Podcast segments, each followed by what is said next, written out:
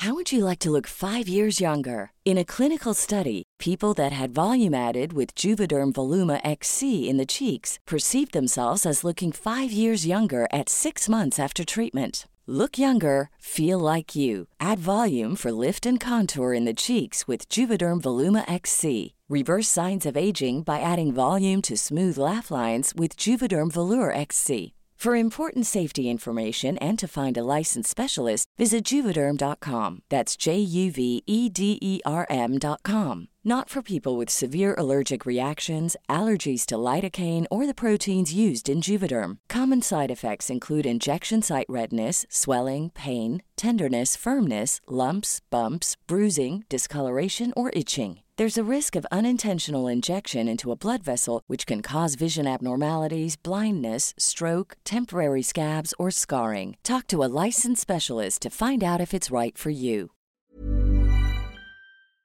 Les doy la bienvenida al último episodio de la segunda temporada de Así me siento podcast. Oigan, bueno, este episodio, además de que estamos celebrando este magno evento de que estamos cerrando esta segunda temporada, que ha sido una temporada divina debo admitirlo. Ha sido una temporada con invitades súper especiales para mí que nos han venido a dejar muchísimo, yo creo. He crecido como no tienes una idea y me siento muy privilegiado de, haber podido poner sobre la mesa estos diferentes temas que estoy seguro que de todos crecimos, aprendimos, deconstruimos y lo más importante, que en muchos nos pudimos haber sentido acompañados en nuestro sentir. ¿Qué es lo más importante?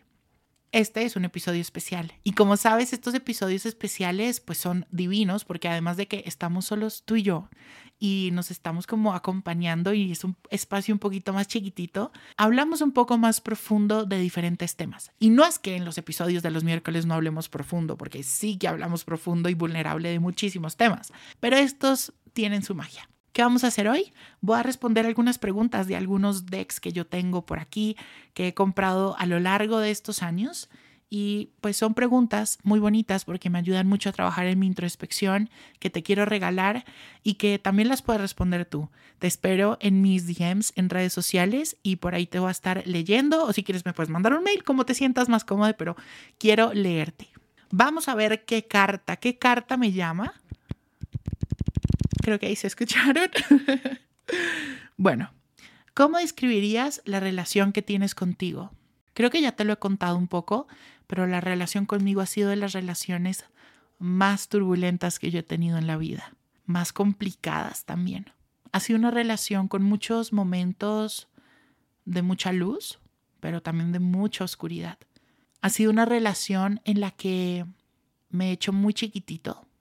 Ha sido una relación en la que He tenido que acomodarme a ideas que no son propias, a sentires que no son propios. He tenido que ponerme en situaciones también muy incómodas por posiblemente no estar conectado conmigo, por no saber realmente para dónde voy. Y eso está bien también. Creo que durante mucho tiempo yo miraba hacia atrás y veía mi relación conmigo mismo con mucho dolor. Y aunque todavía hay cosas que me están doliendo y que me duelen un poco, me doy cuenta que todo eso que pasé lo tuve que pasar por alguna situación, por algo, por algo en específico. Me doy cuenta que todo eso que pasé vino con una enseñanza, vino con un aprendizaje. Y no quiero decir que no deje de doler, porque todavía hay cosas que duelen. Pero ¿cómo describiría la relación conmigo mismo? En este momento creo que estamos en diálogos de paz. Me estoy sentando conmigo mismo a entenderme, a saberme, a poder ponerme en situaciones también incómodas, porque aunque no lo crean, cuando empezamos nuestros caminos de amor propio, de reconocimiento y de sanación, hay que ponernos en situaciones muy incómodas, como por ejemplo los límites. Límites con nosotros, pero límites con quienes nos acompañan también en la vida. Así que yo podría describir mi relación hoy conmigo como una relación que está en sanación, en reconstrucción y en la que estamos buscando la paz interna y en la que estamos buscando poder vivir de forma más auténtica todos los días, de poder sanar muchas heridas y poder dejar otras que ya sanaron. Vamos a responder otra. Esta está divina. ¿Quién ha cambiado tu vida y no lo sabe? Yo trato siempre de decirle a las personas que me acompañan en la vida lo importantes que son para mí y cómo han cambiado e impactado en mi vida. Trato de decírselos también bastante a menudo porque realmente así lo siento. Soy una persona que cuando no siente las cosas, pues no lo hace por fingir y no lo hace por quedar bien. Pero alguien que ha cambiado mi vida y no lo sabe, bueno, en realidad son dos personas.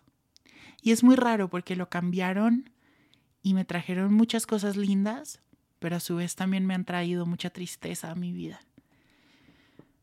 No quiero decir el nombre de estas personas, pero en su momento me enseñaron una cara del amor muy diferente a la que yo creía. Me enseñaron también a que los sueños también se pueden hacer en pareja y se pueden hacer con personas, ¿no?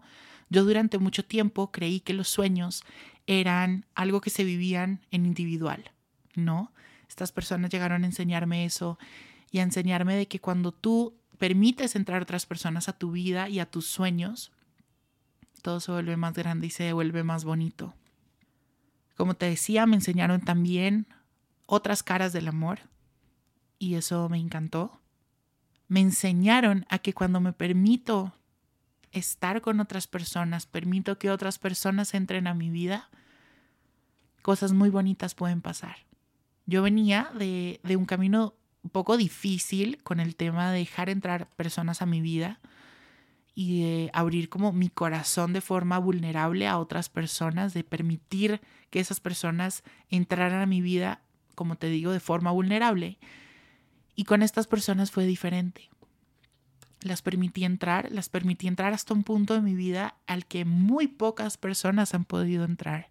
Y fue muy bonito. Y bueno, en algún punto nuestras vidas tuvieron que tomar diferentes rumbos y fue bastante difícil, porque creo que ese ciclo nunca se pudo cerrar, o por lo menos de mi lado no se ha podido cerrar del todo y todavía siento que veo esos momentos, ese espacio, esas personas, desde un lado un poco con dolor, con tristeza, con nostalgia, pero no nostalgia de lo bonito, sino con mucha tristeza. Me hacen mucha falta. Y ese ciclo de pronto se cerró de una forma muy violenta, en el que no hubo mucho espacio al diálogo, en el que no pudimos cerrarlo desde un lado un poco más amable.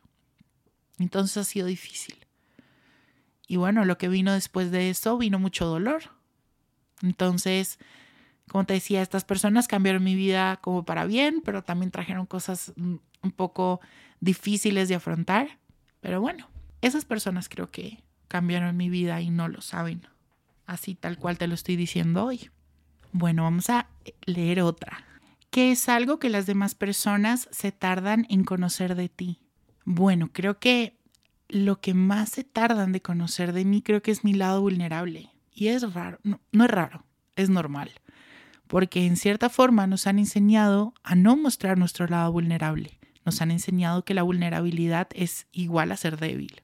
Te he contado que yo crecí en un círculo, por decirlo así, en el que no había espacio para hablar de las emociones o en el que cuando se hablaban de las emociones muchas veces venían muchos cuestionamientos, pero no cuestionamientos sanos, entonces realmente tuve una relación turbulenta con las emociones. La he tenido, creo que la sigo teniendo un poco y por eso creamos este podcast, hermana. Pero cuando era mostrar mi lado vulnerable, lo evitaba a toda costa, porque la idea de que alguien me pudiera ver llorar, la idea de que alguien pudiera conocer mis miedos, la idea de que alguien pudiera entrar a ese rinconcito de mi vida donde yo a veces me sentía súper, súper chiquitito, me daba terror. Pero con el tiempo y con diferentes situaciones empecé a darme cuenta que la vulnerabilidad podía llegar a ser un poder gigante, que la vulnerabilidad me permitía también conectarme con otras personas, que desde la vulnerabilidad podía contar mi historia. Y como siempre lo he dicho, cuando te encuentras en la historia de los demás, empieza a doler menos. Y ahí me empecé a dar cuenta que el ser vulnerable no era ser débil, es más, era ser muy valiente. Porque enfrentar tus emociones, enfrentar tus miedos, mostrarte desde un lado que yo lo asimilo mucho como el mostrarte totalmente desnudo o desnuda, es un acto de valentía muy grande. Además de que es un acto de amor propio gigante con nosotros mismos. Así que yo creo que sí, Lo que posiblemente las personas se pueden llegar a tardar un poco más de conocer de mí es mi lado vulnerable. Un poco porque vengo con esa idea, pero bueno, vamos poco a poco deconstruyendo esa idea de la vulnerabilidad y vamos tratando de mostrársela a más personas. Vamos a contestar otra. Bueno, esta está interesante. ¿Te arrepientes de algo que has dicho?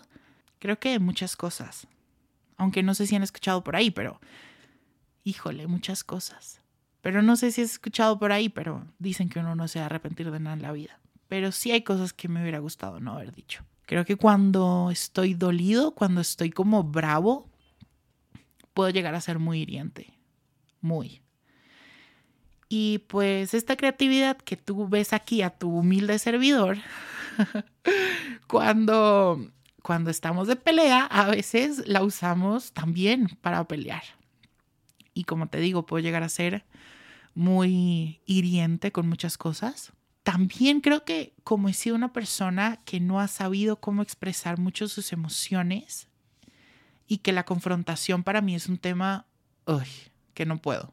De verdad, a veces no puedo y es algo a lo que le huyo en mi vida constantemente. Soy una persona que se guarda muchas cosas. Entonces a veces cuando exploto pues salen muchas cosas que, uy. Entonces sí, creo que si algún, en alguna pelea, en algún conflicto, pude haber llegado a ser bastante hiriente en la forma en la que dije muchas cosas, porque bueno, ahí está. A veces no es el arrepentirse de decir las cosas, porque muchas veces, pues si las decimos es por algo. De pronto nos arrepentimos más que todo de la forma en la que lo decimos, ¿no? Porque hay formas de decir las cosas. Esta pregunta está, mira, ¿qué conversación no has tenido por miedo? Dios mío, Señor Jesús. Creo que tengo un par, tengo un par por ahí, pero yo creo que en general muchas conversaciones en las que debo establecer un poco los límites conmigo, esas me dan mucho miedo. Como te decía, la confrontación para mí es un tema muy complicado y a lo que le huyo mucho. Y además creo que se me hace más difícil porque son conversaciones con personas que amo profundamente. Entonces creo que eso se me hace un poco difícil. Aunque pareciera, y, sí, en cierta forma soy una persona que a veces no piensa al hablar y que anda por la vida así un poco como medio cabra, hay ciertas cosas que me dan un poco de angustia. Bueno, esta pregunta es para hacérsela a alguien, pero la voy a cambiar un poco. ¿Qué te hubiera gustado que en algún momento yo te dijera? Y se la quiero preguntar al Juan José de unos 11 o 12 años. Creo que me hubiera encantado saber que no tenía que seguir las expectativas de alguien más, que no valía la pena tampoco. Me hubiera encantado saber que, a pesar de sentirme diferente, tenía valor. Me hubiera encantado que alguien me dijera que lo que estaba sintiendo estaba bien, que sentir miedo no está mal, pero que no por miedo podía llegar a hacerme daño y hacerme chiquitito, chiquitito. Me hubiera encantado también que alguien me dijera que no tenía que crearme tantas máscaras en la vida, que puedo pedir ayuda y que pedir ayuda no es de débiles, que es más, es de valientes.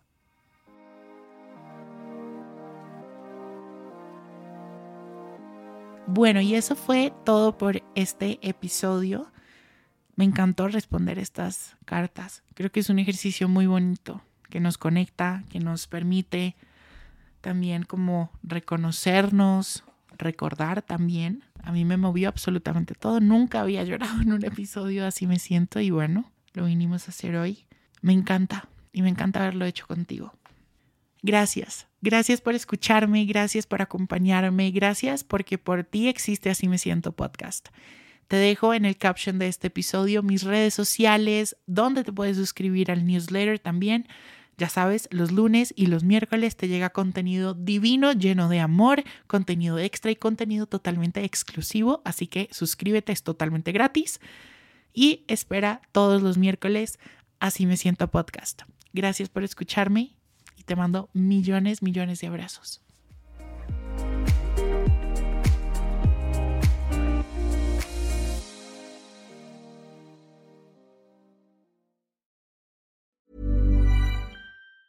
Even on a budget, quality is non-negotiable. That's why Quince is the place to score high-end essentials at 50 to 80% less than similar brands. Get your hands on buttery soft cashmere sweaters from just 60 bucks, Italian leather jackets, and so much more. And the best part about Quince, they exclusively partner with factories committed to safe, ethical, and responsible manufacturing. Elevate your style without the elevated price tag with Quince. Go to quince.com slash upgrade for free shipping and 365-day returns.